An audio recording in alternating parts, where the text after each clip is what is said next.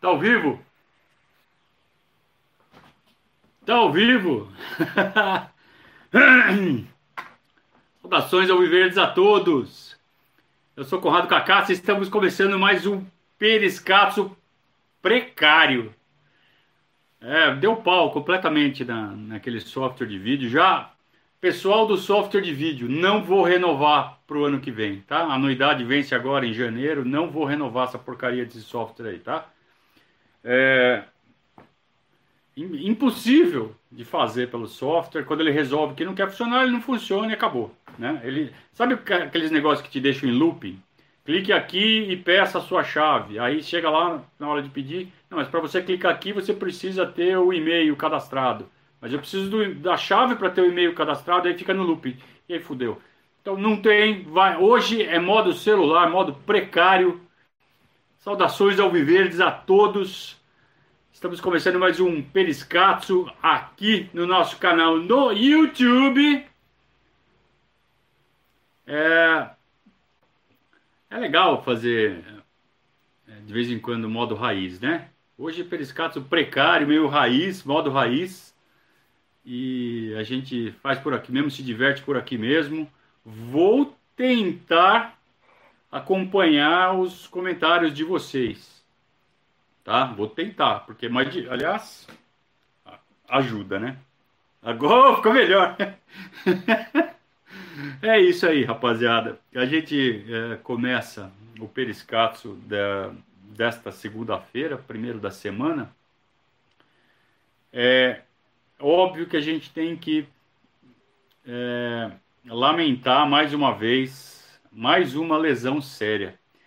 E vocês que estão aqui acompanhando o nosso trabalho, vocês sabem que a gente está falando isso faz tempo.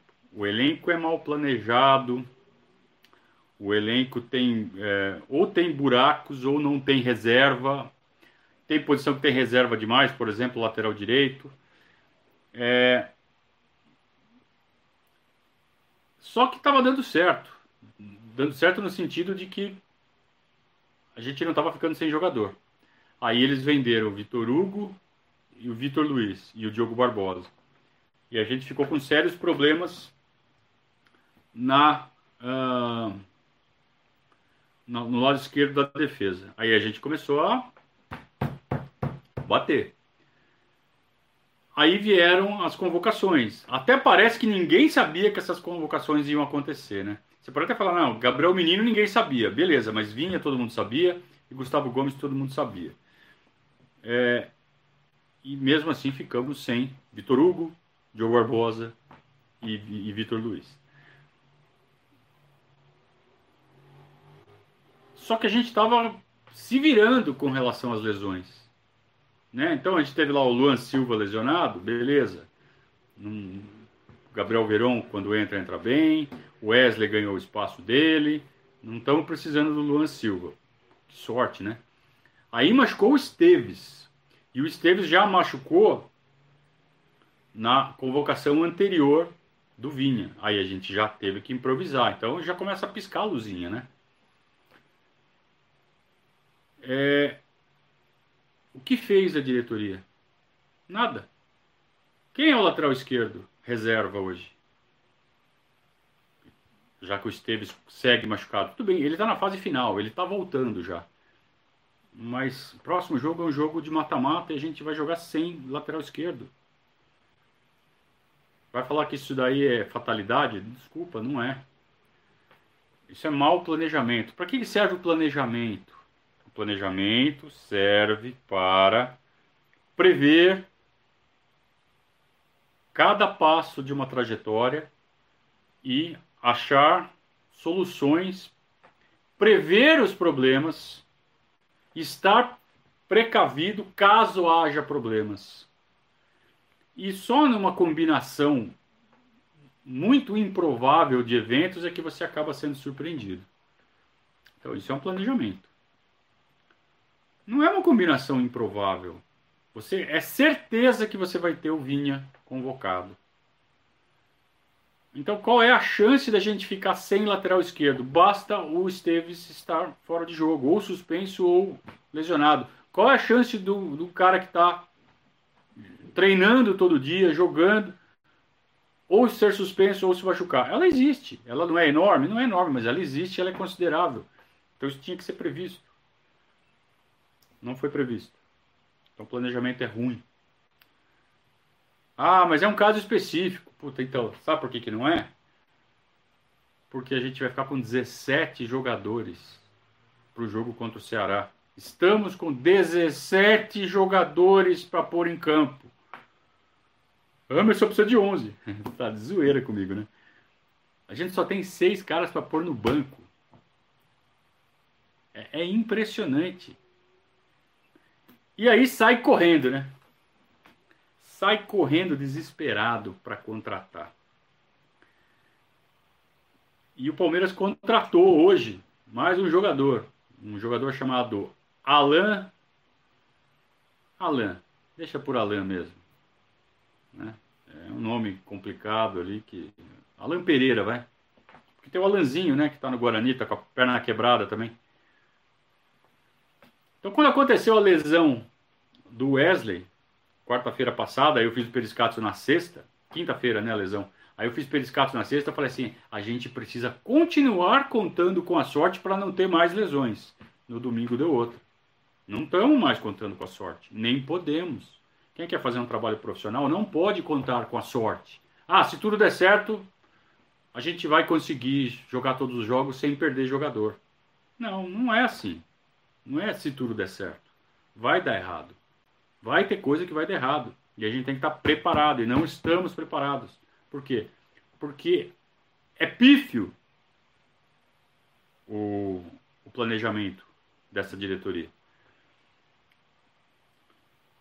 E, e, fica tão claro que é pífio que saem correndo para tapar os buracos.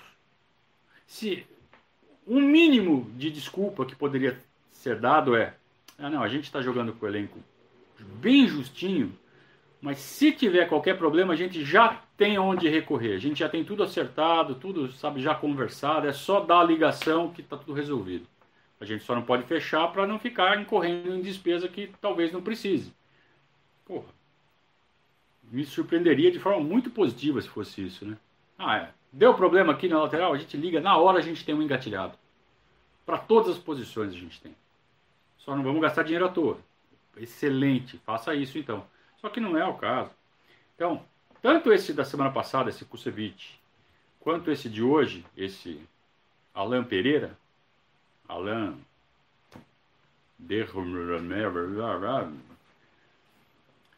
é, ele não é a, aquela solução que você fala assim, porra, rastreei o mercado, comparei, vi tu, todas as qualidades, tudo que a gente precisa. Esse é o cara. Não é. Então, peraí, vou deixar uma coisa bem clara aqui. Eu vou cornetar agora a contratação desse Alan preventivamente, da mesma forma que eu cornetei a do Gustavo Gomes. Já vou chegar no assunto do Gustavo Gomes, tá? Mas eu vou cornetar por quê? Porque a gente não conhece o trabalho desse Alan. Então eu vou cornetar a incerteza. Ele pode chegar aqui e ser um puta de um zagueiro, igual o Gustavo Gomes foi. Mas diante do que a gente tem de conhecimento do que esse rapaz já fez, não pode ser uma boa contratação. A chance, poder pode. Mas qual a chance de ser? Pequena. E vou falar a mesma coisa que eu falei na época da contratação do Gustavo Gomes. Tomara que seja uma puta de uma contratação. Tomara que jogue pra caralho. E tá tudo certo. Eu vou ficar felicíssimo se isso acontecer. Mas qual a chance disso acontecer? Diante das informações que a gente tem. E repito, as informações que a gente tem são poucas, pouquíssimas. Então eu não vou ficar batendo palma é, para uma possibilidade. Eu vou falar diante do que a gente tem. Assim como foi o que eu falei na época da contratação do Gustavo Gomes. Eu peguei um vídeo do Gustavo Gomes e vi o vídeo. No vídeo, o Gustavo Gomes era comum. O Gustavo Gomes não dava nem mas nem 10% da dica do puta zagueiro que ele é naqueles vídeos que estavam circulando naquela época. É só pegar aqueles vídeos e falar assim: ah, era um puta do zagueiro. Não era. Ou não parecia ser. Agora, existem softwares, existem programas, existem serviços de assinatura em que você monitora tudo que é jogador que tem por aí. E provavelmente, quando o Matos prospectou o Gomes, ele viu algo muito mais completo do que o que estava na época no YouTube. Então, quando eu chego e cornetei, cheguei, cornetei e vou falar, e vou e sustento, hein? O que eu cornetei preventivamente o Gustavo Gomes, eu sustento. Porque o que eu cornetei foi a capacidade dele de, de, de, dar passe, de pegar uma bola dominada, levantar a cabeça e dar um passe bem dado. Continua sendo fraquíssimo o Gustavo Gomes nesse sentido, o que não impede dele de ser o melhor zagueiro que o Palmeiras já teve nesse século. Repito, de 2001 para cá, o Gustavo Gomes é o melhor zagueiro que o Palmeiras teve. De todos. Melhor que o Mina. Pela consistência.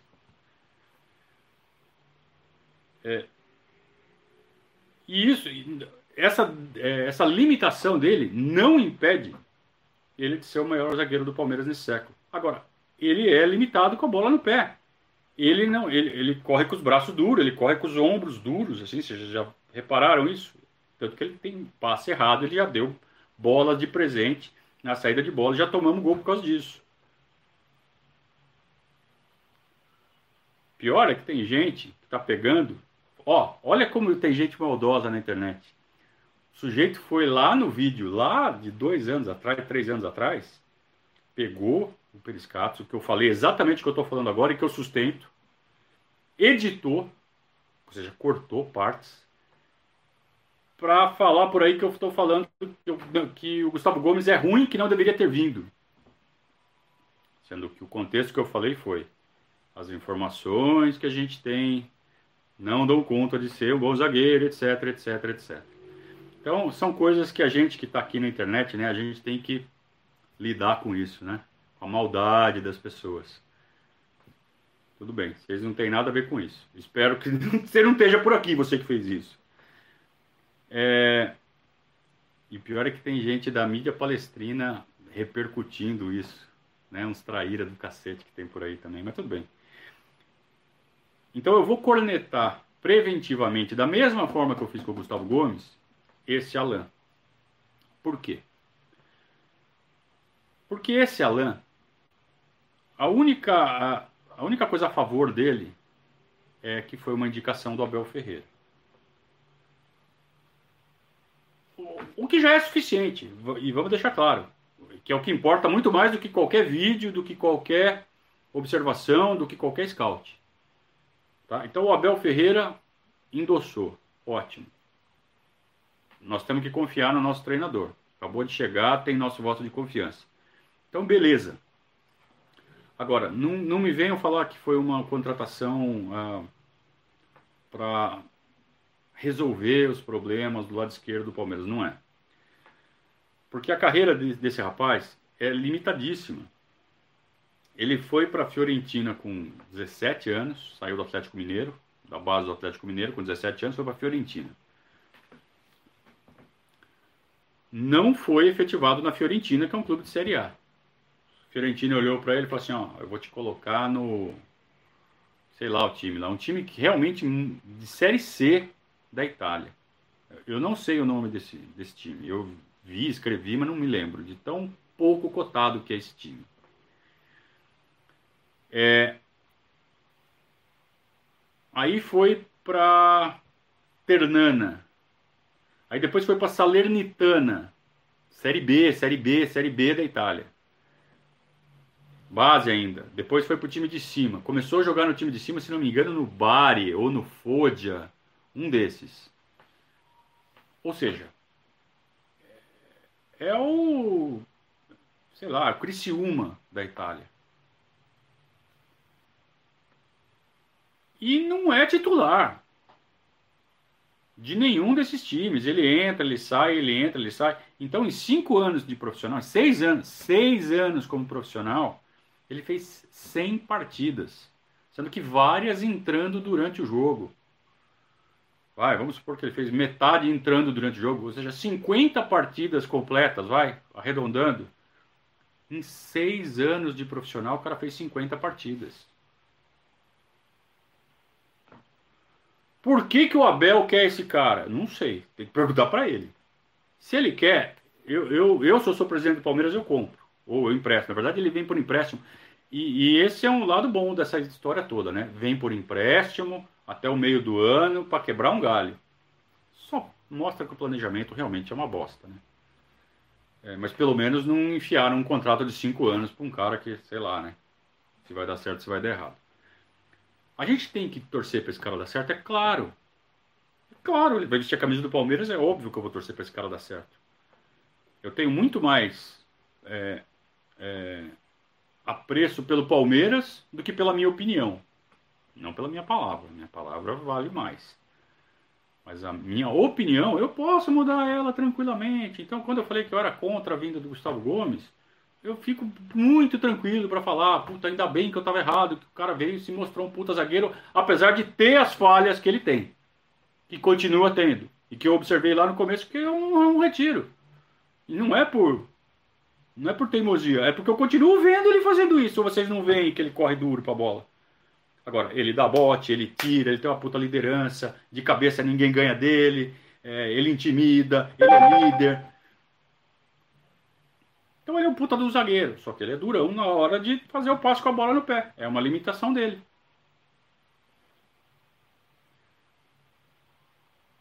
Então esse Alan que está chegando agora, além de tudo, ele não é nem lateral esquerdo, ele é zagueiro. Ele pode jogar de lateral esquerdo, mas ele é zagueiro, ele tem 1,86. Não é porte de lateral, normal, normalmente. É porte de zagueiro. Ele pode jogar ali pela lateral? Pode. Vai ser um bom lateral? Porra, se ele não é titular nem de zagueiro, ele vai ser bom de lateral? Não vai. Teve um, um, um amigo nosso aí no Twitter que ele fez uma thread inteira, que ele tem uma dessas assinaturas aí de serviço de, de scout de jogador. Ele separou não sei quantos vídeos do cara, fez lá uma contabilidade de lances favoráveis e lances contrários, que é o que esses serviços fazem para mostrar os prós e contras de cada jogador. Não é, não é que nem YouTube que só tem os lances a favor. Tinha muito mais lance contra. Então, repito, eu não sei o que o Abel viu nesse cara, mas se ele está bancando, então vamos dar um voto de confiança. Tá? Então, eu traria porque o Abel pediu, não pelas minhas observações. É... Agora, o que significa? E aí que acho que é o ponto mais importante de tudo isso o que significa trazer um cara que é mais zagueiro pela esquerda do que lateral, sendo que a gente não tem um lateral reserva quando o Vinha sair. A gente só vai ter o Esteves, a gente precisa de mais um. E a gente não tem.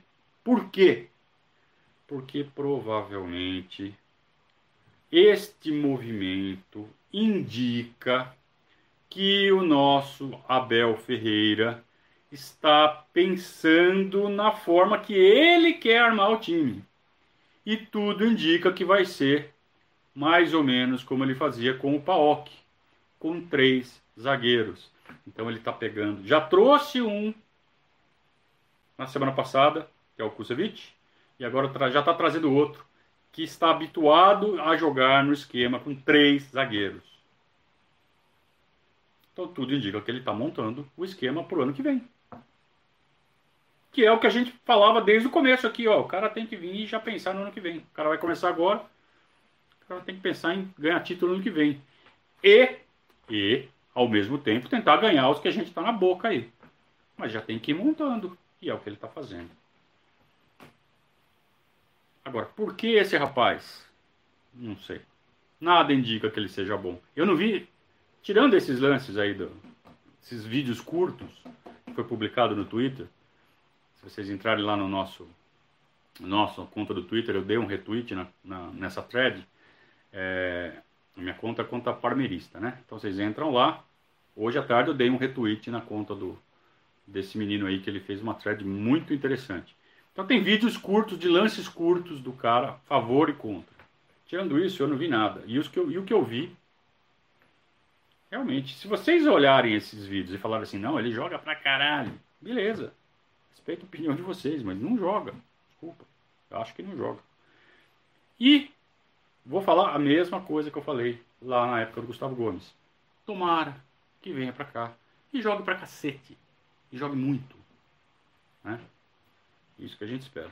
Vai acabar a bateria do meu celular. Só para ficar legal. Eu vou ter que espetar o negócio aqui. Ó, ó, ó. Isso que é trocar o pneu com o carro andando. Eu vou espetar e vou tentar fazer esse negócio parar agora. Essa que vai ser o desafio, hein? Como é que eu faço isso aqui parar agora? O negócio espetado. Meu Deus. Ó, encosta, apoia. Ah lá, vai dar certo. Eita, vai ficar meio torto. Vai ficar meio torto, não tem problema. Não está espetado. Então, senhores, é... Ah, que vocês estão falando aqui. Ih, vai... é, não vai ser fácil esse periscatos aqui, viu? Tem que ficar quietinho. Tem que encostar, fazer ele parar e ficar quietinho. Ah, já sei o que eu vou fazer.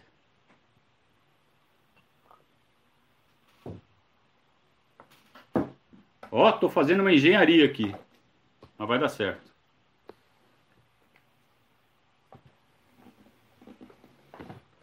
Puta, vai nada. Fudeu. Tira você daqui encosta, apoia. Nossa senhora, que trampo, velho. Agora sim.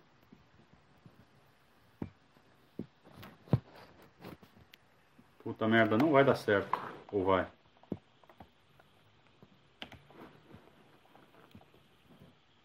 Nossa, que pau que eu tô tomando aqui. Mas agora parou. Agora eu venho pro lado aqui e resolvo. Pronto. Boa, deu certo. Na horizontal não vai dar certo. Não vai dar certo. Não vai parar. Ele não, não vira, não sei porquê. Ah, então é isso, pessoal.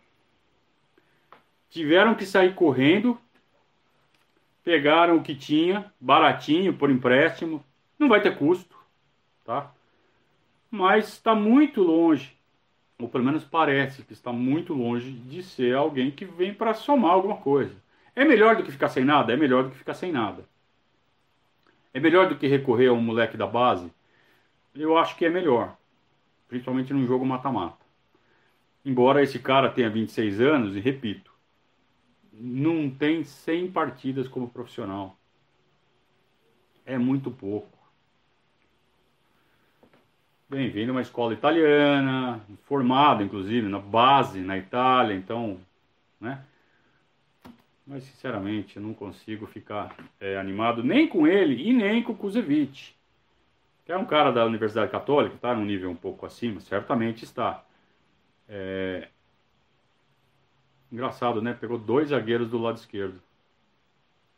Tudo bem, gente. Tem o Luan do lado direito. Um deles vai ficar na sobra. Quem é o cara que vai ficar na sobra? Será que o Felipe Melo, quando ele voltar, vai ficar na sobra? Vai ser o terceiro zagueiro? Como será que ele vai montar tudo isso? A gente não sabe, né? Mas tudo, tudo isso é, é, serve de indício de que o Abel já está pensando no esquema para a próxima temporada, que deve ser com três zagueiros. É a única explicação para trazer um cara com esse perfil, com tudo que a gente falou aqui. Mas o que deu origem a tudo isso? Uma grande falta de sorte. A gente não vai falar aquela outra palavra lá que não pode, né? Uma grande falta de sorte. Sabe o que eu vou fazer aqui? Eu vou tentar pegar o chat de vocês é, pelo computador. Nem que venha um pouco atrasado. É, eu acho que vai. Acho que vai rolar. E daí eu consigo ler o que vocês estão falando. Ah, moleque. Aos poucos eu vou me acertando aqui com essa situação diferente, tá, gente? Espero que vocês tenham compreensão. Olha lá. Ah, agora sim.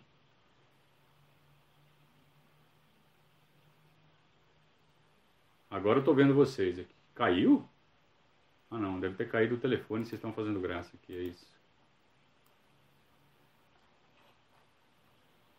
Aê!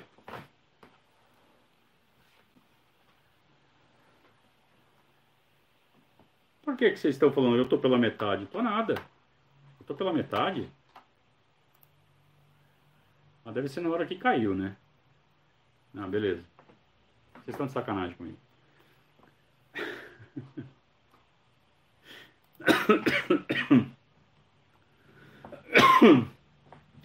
Muito bem. É, mesmo diante disso tudo, hoje a gente tem 17 jogadores, mas é claro, eu imagino que não vai ter jogo de. que a Comebol e a, e a, e a CBF não vão marcar final, semifinal e final é, em data FIFA.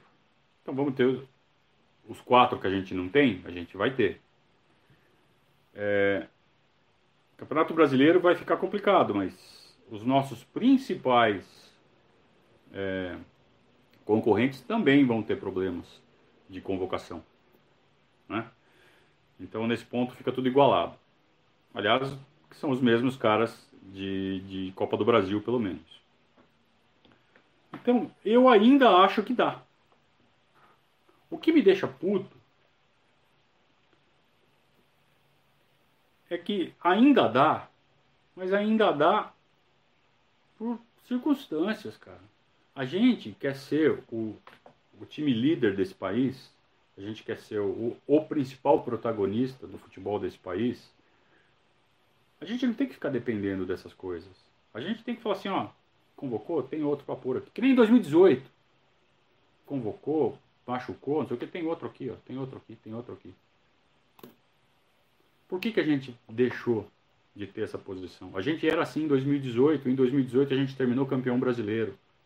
Ou seja, ainda teve premiação. Tivemos as condições de negociar os melhores contratos para 2019, 2020. Por que, que a gente perdeu essa condição? Onde foi parar aquele poderio? A gente tinha três times, lembra o Filipão? Armava um time na quarta-feira, nas Copas, armava outro time completamente diferente no, no, fim de semana, e a gente foi campeão brasileiro. E só não fomos campeão da Libertadores por coisa de mata-mata, né? Um, um jogo de mata-mata em que os caras foram melhores que a gente, beleza. Mas a gente era protagonista, a gente era o, o time a ser batido, e fomos batidos, ok. Por quê? Por que, que a gente deixou de ser esse time? Vocês sabem a resposta, não sabem? Eu vou ficar falando aqui de novo. Da incompetência, da política, da má administração. Né? Que saco isso, né? Agora, eu não consigo deixar de ficar revoltado. Porque eu estou vendo o nosso time crescer dentro do campo, mesmo com essas limitações. Aí chega uma seleção três seleções no caso, roubam metade do nosso time titular, dois titulares lesionados, um atrás do outro, com gravidade, por fatalidade, e fatalidade acontece no futebol, você tem que estar preparado para isso, e a gente não está. E pronto, a gente virou um time que pode perder do Ceará. Se bem que o time que vai jogar com o Ceará, vamos lá, hein? Jailson, Marcos Rocha, Luan, Emerson Santos e Gustavo, Gustavo Scarpa. Hum, mas acho que dá, né? É, é o Ceará, com todo respeito. E aí, meio campo, você escolhe um entre Danilo, Patrick e Ramires. Acho que ele vai escolher o Danilo. Eu escolheria o Patrick. Mas Danilo, Zé Rafael, Rony, Veiga e Veron e Luiz Adriano. Dá. Dá. Se não machucar mais ninguém, durante o jogo vai ter que tirar um monte de jogador para descansar, não dá para ter que ficar trocando, senão os caras não aguentam fisicamente. E aí vamos colocar Lucas Lima, como foi colocado ontem, vamos colocar o William, vamos colocar o Ramires, vamos colocar o Danilo ou o Patrick, depende de quem for o titular. É, o Mike vai entrar para jogar, para descansar o Marcos Rocha. É, assim, tem que botar quem está no banco para jogar. É, e com isso a gente vai enfrentar o Ceará. E vamos enfrentar o Fluminense no domingo. Aí, na quarta-feira, no jogo que decide a vaga, os quatro da seleção voltam. A gente volta a ficar forte. Quer dizer, dá ainda para brigar. Mas, cara, é muito em cima do laço. É muito dependendo da sorte. É muito pouco profissional. Uma instituição do tamanho da do Palmeiras, com o orçamento que tem o Palmeiras, pode até fazer um papelão dentro de campo, porque esporte é esporte, as coisas às vezes não dão certo. Agora, fora de campo, a administração tem que fazer tudo certinho, porque ela não depende de sorte. A administração não depende de imprevistos. O imprevisto tem que ser previsto. Essa é a função. Você tem que pensar em todas as possibilidades e se cercar. Onde, repito, só uma sucessão de fatos imprevistos que realmente pode pegar você desprevenido. Você tem que antever o problema. O administrador tem que fazer isso. O estrategista tem que fazer isso. E a nossa diretoria não faz. Ah, mas é dos outros também não faz. É por isso que a gente está competitivo ainda, cara. Porque se os outros fizessem direito, a gente estava fodido. E a gente não tem que se nivelar por baixo na incompetência dos outros. Aí vem alguém aqui, outro dia veio um rapaz, outro dia não, ontem, né? Veio um rapaz aqui, ah, você só fala mal da diretoria. Puta, se eles só fizessem coisa certa, eu não ia só falar mal da diretoria. Eu ia estar felicíssimo. Eles só fazem coisa errada. Ou para falar que não faz só coisa errada? Não, eles acertam. Eles acertaram no Abel. Bati palma, parabéns. Pelo menos parece que acertaram, né? Não sabemos ainda. É, mas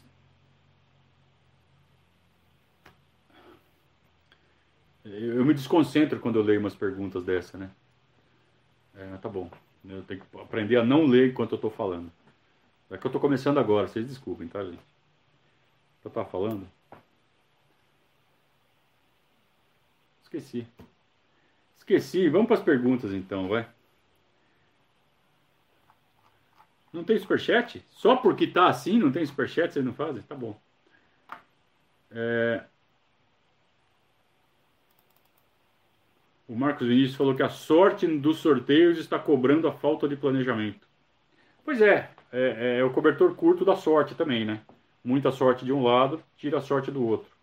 Isso não existe, né? Isso é superstição, mas vale a observação. É, o Felipe está falando assim, e para centroavante, né? A gente só tem o Luiz Adriano. Concordo, concordo. A gente precisa de reforço na, na centroavância ele precisa de reforço para os extremos, por causa da, da perda do, do Wesley. Então a gente só tem dois extremos. Se a gente quiser jogar com dois extremos, nenhum dos dois pode estar. Os dois que a gente tem hoje, né? Que é o Rony e o Veron. Nenhum dos dois pode estar lesionado nem suspenso. Qual a chance? A gente tem mais três meses de temporada. Jogo quarto domingo, quarto domingo, quarto domingo, quarto domingo. Qual a chance de não lesionar e de não ter suspenso? Zero vai acontecer no mínimo uma suspensão, no mínimo com um deles. Fato. Então, esse jogo a gente não vai poder jogar com dois pontas abertos, que é como a gente nesse momento está armado para jogar. Vai ter que mudar. Mudar é legal, é beleza. Mas desde que seja por vontade, não por necessidade. Né? Eu quero mudar porque eu acho que é melhor jogar com ponta só. Então, beleza. Agora, não, eu, queria jogar com dois pontos, mas eu não posso porque eu tenho um suspenso e eu não tenho reserva. Ah, vá pra puta que pariu, né? É, e mesma coisa centroavante. Luiz Adriano, Luiz, ontem ele sentiu, né? Saiu com a mão na coxa. A mesma coxa que ele teve a tal da mialgia, algumas semanas atrás. Ou seja, o negócio parece ser crônico. Herança da nossa comissão técnica anterior. Parabéns. É, E se ele não puder jogar, quem vai ser nosso centroavante? William Bigode? Desculpa, não é centroavante. Ele até quebra um galho. Quebra o galho. Quebra o galho é uma coisa. Ser o, cara, né? De confiar para fazer essa função, para ficar tomando porrada de zagueiro. Ele não tem a mobilidade que tem o Luiz Adriano. Ele não tem aquela inteligência é, tática que tem o Luiz Adriano. O estilo do William é outro. Ele tem a inteligência tática dele, mas é o estilo dele, que é diferente do do Luiz Adriano. Então também não serve. Vamos ficar contando com a sorte? Até quando vocês acham que o Luiz Adriano vai jogar partida seguida toda hora? Vai ter jogo que a gente não vai poder contar com ele, cara. E não tem quem pôr. É uma merda. Ale Petardo, meu amigo, ele pergunta se a gente ainda tem material humano na base, se a gente tem bala na base é, para jogarem agora e evitar que contrate no escuro ou na baseada, como foi feito antes. Eu não vejo. Eu não vejo ninguém na base, fora os que já subiram, os que a gente já está vendo aí, tipo o Gabriel Silva. O Gabriel Silva na base ele está voando. E ele teve pouca chance de jogar no profissional. Ele jogou quatro partidas, assim, bem pouquinho, né?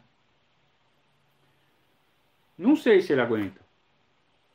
Aliás, ele não tem nem o físico para fazer o 9-9 ali. Ainda. Talvez ele venha a ter. Talvez ele se desenvolva mais, ele fique mais forte. Mas ainda não tem. É, e além dele, ah, o Aníbal, desculpa, o Aníbal não é bom. Eu, pro meu gosto, eu não gosto. No estágio que ele está agora, ele pode evoluir, ele pode melhorar. Mas no estágio que ele está atual, eu não gosto do Aníbal. Ele não serve para jogar no profissional, nem, nem de experiência. É, tem o Papagaio, que já chegou a entrar, entrou, fez gol, saiu. Estava voando na base uma época, né, em 2017, acho, 2018. Acho que era 2018. Não, no fim de 17 ele estava voando. Aí ele chegou a entrar em 2018. Chegou até a fazer gol. É... Posso estar confundindo as datas. Pode ser uma alternativa, mas é aquela coisa. Porra, é quebra galho. Porque ele teve chance no Atlético Mineiro, teve chance no Goiás, não aproveitou. Pode dar certo aqui? Pode. Pode, mas qualquer um pode dar certo, né? Se encaixar direitinho. Se tiver um mínimo de categoria, e o papagaio me parece que tem. É, pode encaixar. Pode dar uma sorte e encaixar, mas sorte. Você vê como essa palavra está entrando toda hora na conversa? A gente precisa de um pouco de sorte. A gente não tem que depender da sorte. Gente tem que pegar um cara que vem e resolva. Então, do lado esquerdo da zaga, ainda respondendo a pergunta. Tem esse menino do Equador aí, o, o Quinones, que está indo muito bem na base. Mas que perigo que é você ficar pegando o nego da base assim, a rodo, e jogando no time de cima por necessidade. O que se queima de menino quando essa transição não é bem feita, é uma crueldade, é uma sacanagem você fazer isso com um moleque que talvez não esteja pronto. Quando o moleque está pronto, quando ele mostra tá pronto, puta, não só pode, como deve botar ele para cima e fazer a carreira dele decolar. Bom para nós, bom para ele, bom para todo mundo. Agora, quando não está pronto, é uma temeridade. E, e fazer isso numa necessidade, que nem foi feito com o Renan, por exemplo, naquele último jogo. A chance de dar uma cagada, imagina, bota ele num mata-mata, Palmeiras é eliminado numa cagada dele. Já pensou? Que crueldade, que irresponsabilidade. Não se faz isso, né, cara? Tem um menino que no sub-17 ele voava. Era artilheiro, fazia gol de tudo que é jeito no sub-17. Ele, hoje ele tem 18 anos. Ele acabou de fazer 18, se não me engano, que é o Fabrício. Então agora ele tem que jogar no sub-20. Mas ele já está jogando no sub-20 desde a temporada passada. Então quando ele tinha 16, ele arrebentava no sub-17. Aí ele fez 17 e subiram ele para o sub-20. Com 17, ele era sub-20. Caiu. Sumiu. Não performou. Porque ele tinha 17 jogando no monte dos, no meio dos meninos de 20. Hoje ele tem 18, tá jogando no meio dos meninos de 20 e não consegue performar. Às vezes isso acontece. O Palmeiras tem essa estratégia de pegar um moleque novo e, e o cara quando começa a se destacar, o Palmeiras sobe. É, o cara, às vezes, isso é muito bom para ele se acostumar com coisas mais difíceis, sabe? Você exige mais dele, o moleque responde, você aumenta o nível da carreira dele. Às vezes o cara fala, puta, não, não tô conseguindo. E cai. Então tá acontecendo isso com o Fabrício. Só que agora não dá para voltar ele pro sub-17 porque ele já fez 18. Então o Fabrício é um cara que vai ter que, vai ter que remar, remar, remar, remar para recuperar o nível espetacular que ele tinha no sub-17. Ele pode conseguir? Pode. Pode, porque uma carreira, ela não, ela não é uma coisa estável. Ela é cheia de altos e baixos. E o Fabrício pode estar passando por essa fase de baixos agora. Agora, você subir esse moleque agora, é, porque precisa, puta, pode ser o fim da carreira dele. É muito cruel, é muita irresponsabilidade. Teve mais, né? Teve o do Alan aqui, que não fez pergunta, só apoiou. Obrigado, Alan. Priolato está falando que o Scarpa surpreenderá. Eu gosto muito do, do, do futebol do Gustavo Scarpa. A personalidade dele. Eu acho que ele é um cara que deve ser muito legal para você ser amigo dele. Acho, né? Porque eu não conheço ele pessoalmente. Mas pelo que ele transparece, né? Pelas, pelas entrevistas, pelas reações dele. É, ele deve ser um cara muito legal. Mas eu não sei se essa personalidade dele está ajudando ele na carreira dele. É uma coisa é o cara ser legal e servir para ser teu amigo, mas de repente ele não tem uma, né, para ser jogador. E ele está tendo chances, né? De falta de chance ele não vai poder reclamar. Então ele está tendo novas chances. Ele se apresentou quando o, o Abel Ferreira no vestiário, isso tudo revelado pelo próprio Abel. Quando ele falou, ó, oh, nós estamos com um problema na lateral esquerda, quem pode ajudar, ele foi o primeiro a levantar, ó. Eu, professor, estou fora de posição, mas eu estou aqui para ajudar. E foi para cima.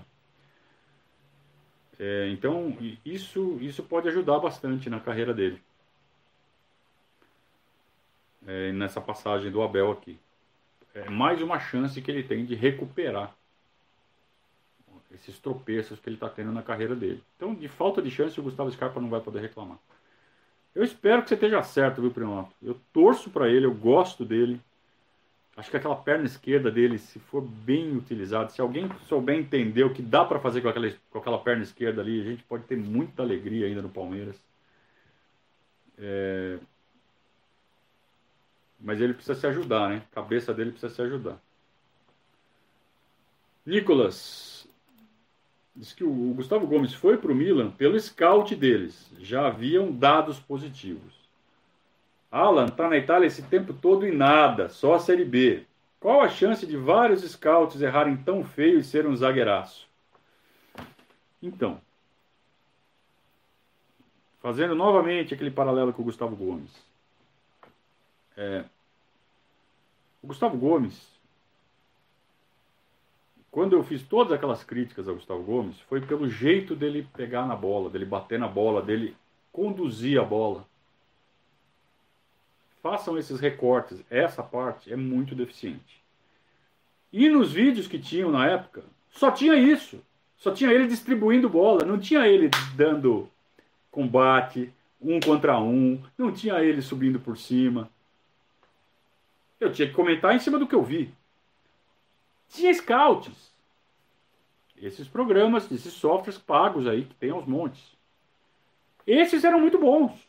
E foi baseado neles, eu imagino, que o Matos trouxe ele. Que é o que vale. análise profissional da coisa. O que eu tinha feito naquela época era análise torcedor, no vídeo que todos os torcedores estavam comentando. E baseado naqueles vídeos, o Gustavo Gomes era um cara durão, um cara que eu não escolheria para jogar no meu time do Society. No, quando você está no time de society, você escolhe, né? Você tem lá os, os 12 ali, escolhe um, escolhe outro, escolhe outro, escolhe outro. Eu, para mim, ele ia ser o último a ser escolhido, o cara mais duro de todos. Para o society, você precisa de uns caras né, com mais. É diferente do campo. Essa dureza dele não impede ele de ser um puta do zagueiro, caralho. Como tem gente maldosa, né? Que pega essas coisas soltas e transforma. Eu, eu, tô, eu fico muito. Eu não devia, né? Eu devia. Eu devia já estar acostumado com a natureza das pessoas. Elas são assim. É, no caso do, do nosso Alan, não tem nem scout, né? Que fale que ele é mó bom. Como diz a molecada, é mó bom. Não sei se ele é mó bom, não, viu? Quando a gente fala isso e, e tem uma contratação anunciada, todo mundo fica com esperança que ele seja mó bom. Então, tomara que esse cara seja mó bom. E aí chega o cara da live e começa a falar que ele é mó ruim. Pô, esse cara da live é um mal, hein? Filho da puta. Então eu sou o estraga prazeres. Eu que estou estragando o sonho de vocês. Tá bom. Eu posso chegar aqui e falar assim, né? Puta contratação, e não é nada. Aí eu vou estar enganando vocês. Então eu prefiro ser honesto e falar assim, olha, eu não estou confiante nessa contratação. Eu espero que ele seja muito melhor do que eu estou imaginando que ele seja, mas tudo indica que ele é fraco. Tudo indica que é fraco. Pega a carreira dele, pega a trajetória dele.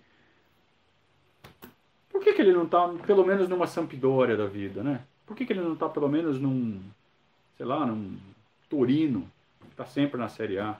Só agora ele, ele, ele tá no Verona, que é um time de Série A, mas ele subiu junto com o Verona. E quando ele foi contratado, ele foi contratado pelo Verona na Série B. Então nenhum time de Série A contratou ele, investiu nele. Então o que indica que ele seja bom? Nada. Tomara que seja. Ué.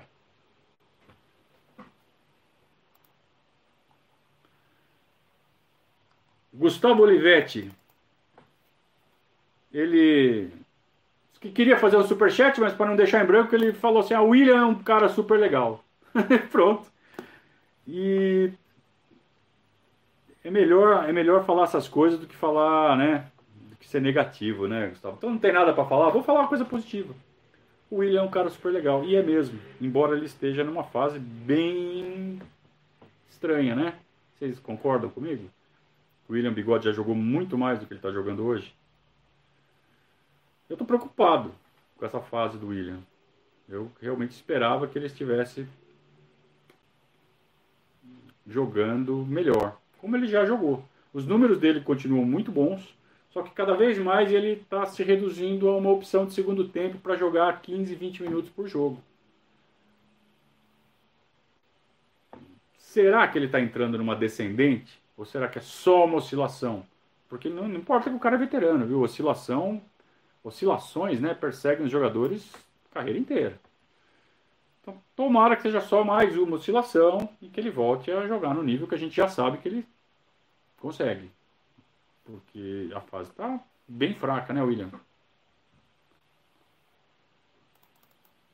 Ah, o Aldarante. Aldarante pergunta se eu acho que o Luiz Adriano terá condições de jogo para quarta. Eu só posso falar qualquer. Ah, teve mais um do Henrique, Henrique Vachelli aqui.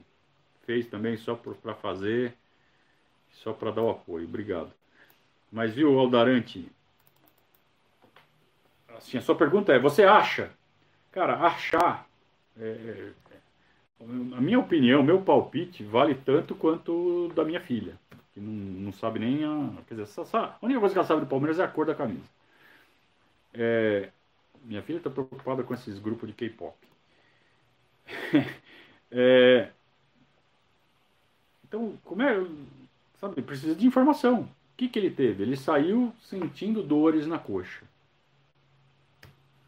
Tanto pode ser algo é, sério, como pode ser um indicativo de que precisa dar um, uma parada, como pode não ser nada. A imagem do, do, do Felipe Melo ali, quando você congela a imagem, fica um ângulo muito feio, né? Ah, quebrou.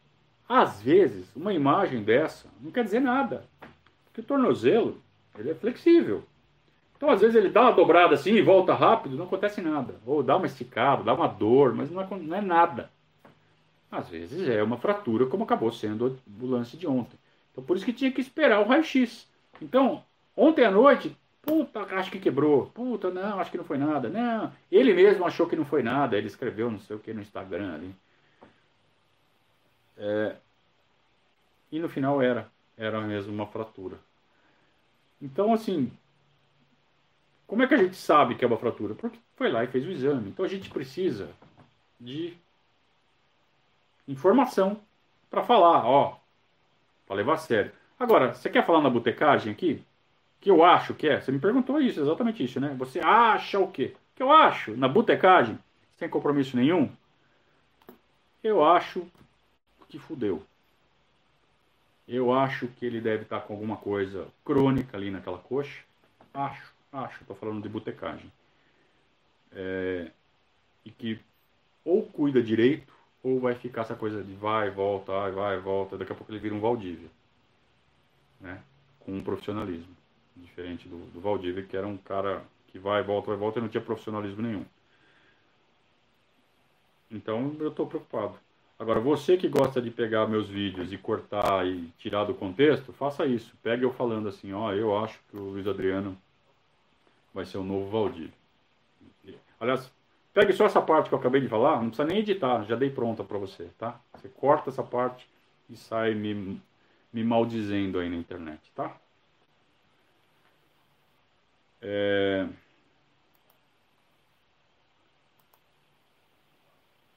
Marcelo Esbriça. Marcelo Esbriça, que é o rei dos churrascos do, do, do Verdazo. A gente não faz churrasco desde o ano passado, né? Já vamos fazer um ano sem churrasco, já, obviamente por causa da pandemia. A gente fez um no fim do ano e aí já estava marcado o de março. A gente já tinha marcado um para março e tivemos que suspender por conta dessa pandemia. Mas faz falta, hein? Mas o Marcelo, que é o rei dos churrascos, ele pergunta se eu não penso que o trabalho do, do Abel, eu não gosto de falar gajo, viu? Eu acho que eu não gosto de reduzir ninguém à nacionalidade deles, mas enfim, eu entendo. É inevitável, é, é irresistível, né? Falar, falar desse jeito. Mas enfim, você não pensa que o trabalho do, do Abel poderia ser mais tranquilo na medida em que o time está ganhando? À medida que o time está ganhando, compare com o trabalho do Portugal do Vasco que só perde resultado, cara, é uma coisa determinante no futebol, né? Resultado, resultado, resultado, resultado.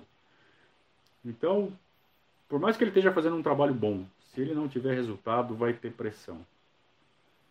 A chance do, da, diretor, da diretoria ramelar é enorme e não segurar ele. Então, ele vai precisar de resultado. Ele vai, no mínimo, ter que chegar em final.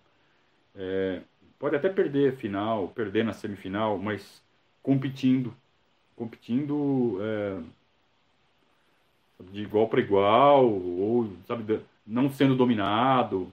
Ele vai ter que fazer um papel bonito. Né? Se for eliminado vergonhosamente, sabe, não tiver nenhuma chance, for atropelado nas duas partidas, a diretoria vai ramelar.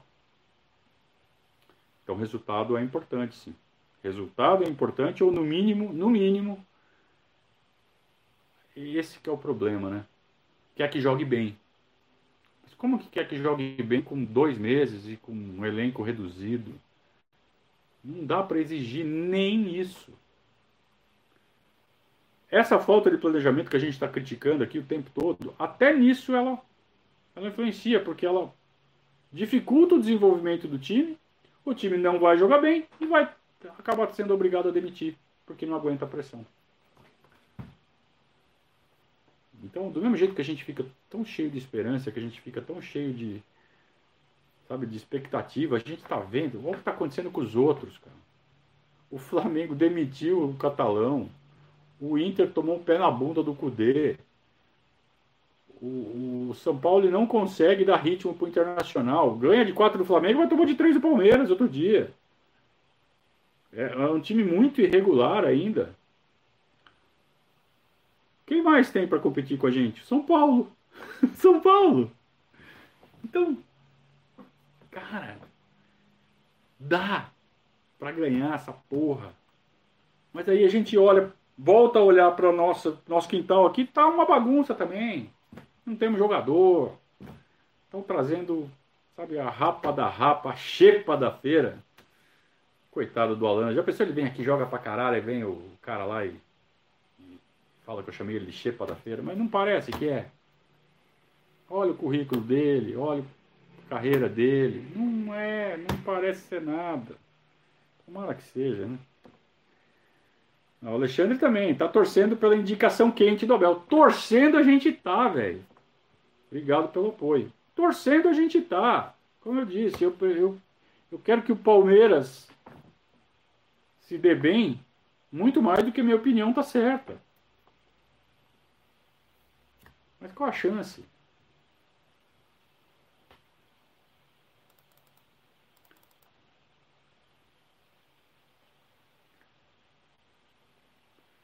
Vitor Medeiros, você vê alguém na Série B que possa servir de quebra-galho para o ataque, ponta e 99?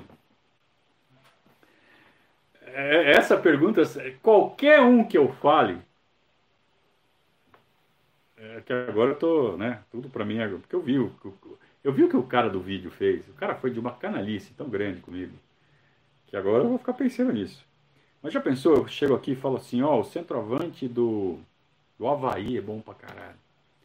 Aí o cara vai lá, recorta e fala assim, ó aqui o que o cara do Periscato fala. É puta sacanagem, né? Então assim, para quebrar o galho, para ficar na reserva, tem um monte. Tem um monte que pode até ser melhor, mais adaptado, mais fácil do que trazer um cara da Itália. Para ser um quebra-galho. Então dá para dá pra fuçar na Série B e trazer alguém. Para ser sombra do Luiz Adriano, para ser a reserva do Luiz Adriano, para preencher o espaço quando o Luiz Adriano, que tem que ser titular absoluto, não puder jogar. Mas eu vou defender jogador de Série B aqui no nosso time, nem fudendo. Nem fudendo. O que eu queria era um jogador que pudesse brigar pela posição com o Luiz Adriano e que pudesse ser acionado nas várias vezes que nós vamos ficar sem o Luiz Adriano sem deixar cair a peteca. É isso que eu queria. Se tiver um jogador desse na Série B, tá muito mal aproveitado pelos times da Série A. Né? Já devia estar tá na Série A. Quem? Eu não vejo ninguém. Se fosse bom mesmo, alguém da Série A já tinha pego, né? Então não tem. Quem que é o atacante destaque da Série B? Vamos pegar aqui a informação. Quem é o artilheiro da Série B? É o Léo Gamalho, por acaso? Aquele, aquele do, do Fanhoso? Toda vez que alguém fala Léo Gamalho, eu fico pensando num cara que troca o R pelo G. Sabe? Gente que fala problema.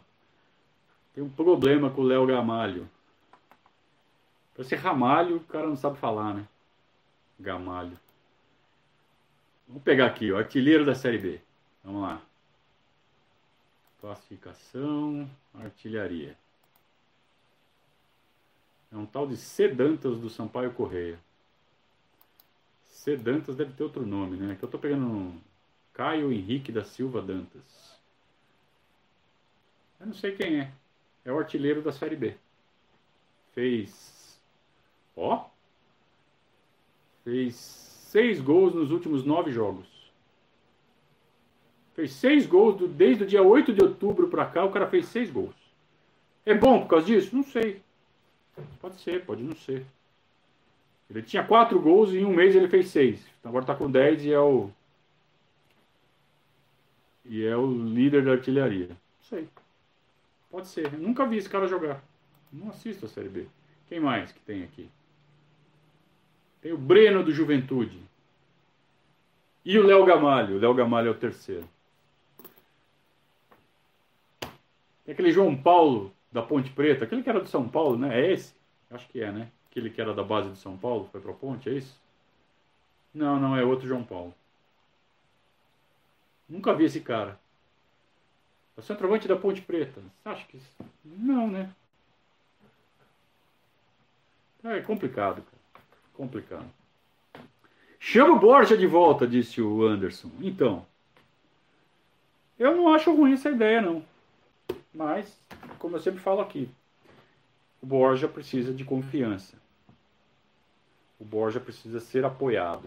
Talvez ele não sendo o titular, ele sendo só um quebra-galho, todo mundo já sabendo como ele é, sem cercar ele de expectativas, talvez ele renda melhor do que no, no que ele já fez. Agora, não vamos esquecer que ele foi o artilheiro do Palmeiras em 2018, né? Bem ou mal. Ele fez 18, 20 gols em 2018. É um número bem legal, né, de gols.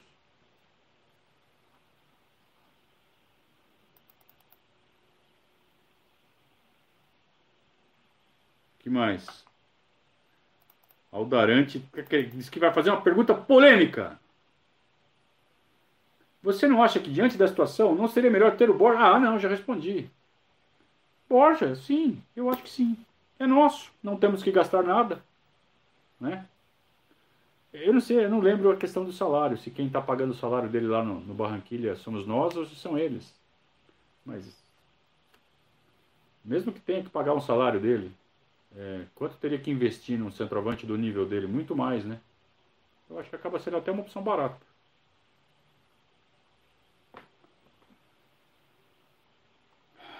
Teve mais um superchat aqui? Sim, do Gustavo Olivetti. Keno também passou por um monte de time, mas arrebentou no Parmeira, não é não? Não, não. O Keno começou a carreira muito tarde. A história do Keno é uma história é, interessante até. Ele é um cara que, com 22 anos, ele jogava na várzea. Não teve base, ele não teve trabalho de base. Acharam ele no time da várzea e começou a carreira dele com 22 anos. Aí passou, sei lá, para os 4, 5 times, até chegar no Santa Cruz. E do Santa Cruz o Palmeiras enxergou e trouxe.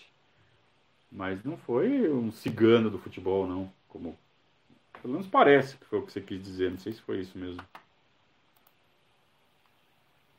Caio Dantas. C. Dantas é o Caio Dantas. Então, fez seis gols nos últimos nove jogos, de um mês para cá. Será que ele é bom por isso? Será que ele é o, o cara ou ele tá numa puta fase? Não sei.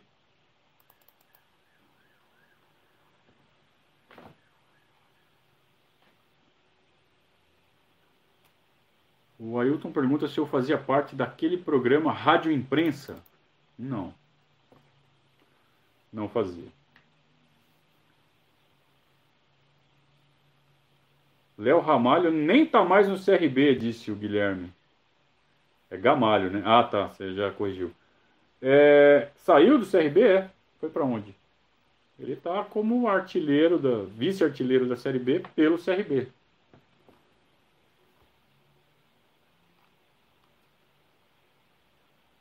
Os caras que falam negócio só pra, só pra me provocar, né? Quando eu tô de bom humor, que nem eu tô hoje, eu deixo passar. Se me pega num dia de mau humor, eu tiro, eu dou bloco. É, aliás, esses ataques que eu recebo pela internet, 95% deles, porque eu não, eu não ataco ninguém, palmeirense, né? Eu não mexo com nenhum palmeirense. Eu acho que todo palmeirense que está trabalhando na internet, fazendo esse mesmo tipo de coisa que eu faço aqui, sabe? Vamos fazer um fórum de torcedor aqui para a gente trocar ideia. É, eu acho que todos merecem respeito. Eu não gosto, não concordo com a linha de vários deles.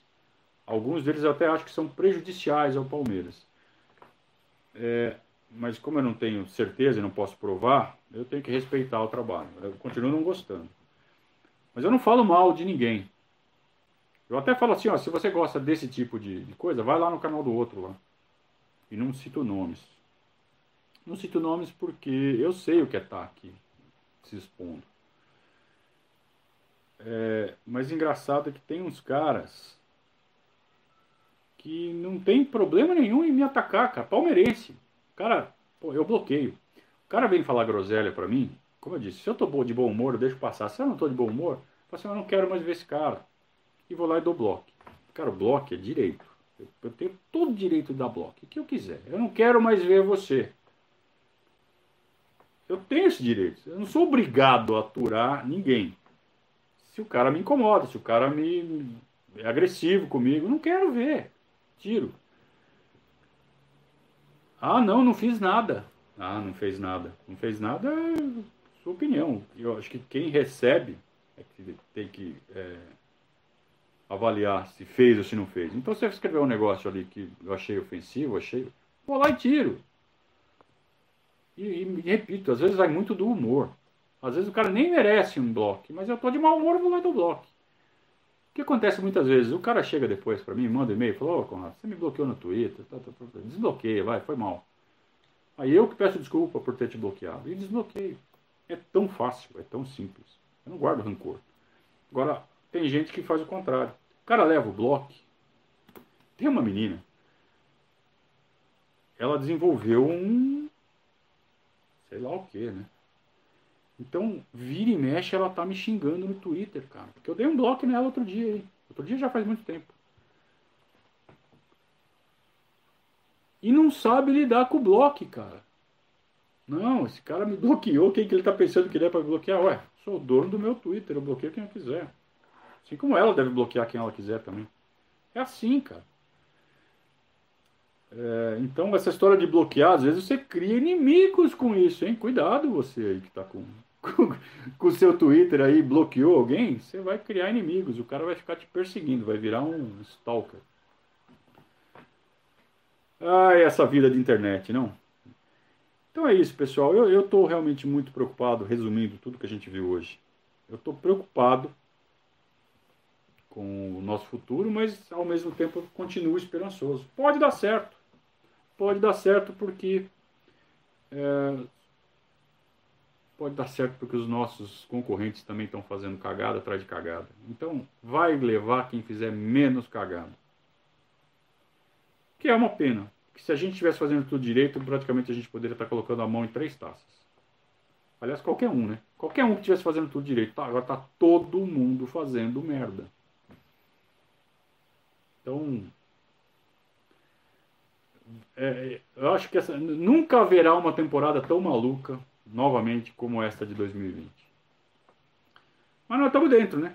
Vai que. Já ganhamos um, né? Em cima do Corinthians ainda. Tudo bem que é um pequenininho mas já é alguma coisa. Mas dá para ganhar mais. Estamos em três, estamos vivos nos três, dá para beliscar os três. Pelo menos um dá mesmo. Mas se fizer força, se fizer direito, olha, dá para beliscar os três. Então vamos para cima, que apesar dessa monte de desse monte de atrapalhada, a gente ainda pode levar. Tá certo, turma? Deixa eu ver se tem mais algum superchat aqui, não. Pelo amor de Deus, o cara vem falar de Anselmo Ramon. Vocês estão loucos. Vitor Medeiros elogiando, muito obrigado. O Marcos Vinícius pergunta se numa dessas o São Paulo pode beliscar. Pior que pode, né? Até o São Paulo pode, principalmente por causa de mata-mata. Mata-mata eles já saíram de tudo, né? Não, eles estão na Copa do Brasil ainda. Vou jogar com o Flamengo. Eles podem beliscar uma Copa do Brasil. Olha só que coisa. Que é mata-mata. Certo, turma? Fé em pelo menos um título, é isso. Fé. Vamos acreditar. A gente é torcedor, a gente vive disso, né?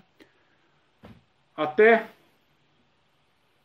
quarta-feira com mais um jogo pela Copa do Brasil. Palmeiras e Ceará, desfalcadíssimo. Que sobrou o, o, o espólio do, do elenco do Palmeiras enfrenta o Ceará, sem Ricardo Bueno, que segue ilustrando as paredes do quarto de Samuel Canali, fotos seminu do Ricardo Bueno. É, então, sem elenco, mas sem Ricardo Bueno também, a gente vai jogar contra o Ceará pela Copa do Brasil. O Abel que se vire, né? Mas a gente vai estar junto torcendo para ele tomar sempre as melhores decisões.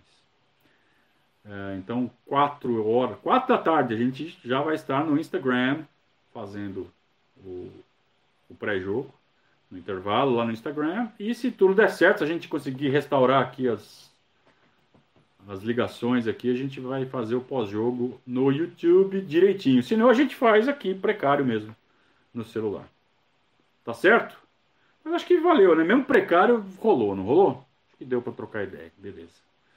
Obrigado, turma. Até quarta-feira. Boa sorte para nós. Um grande abraço a todos. Saudações alviverdes. E agora eu não sei terminar esse negócio aqui. Tá ao vivo ainda. Tá ao vivo?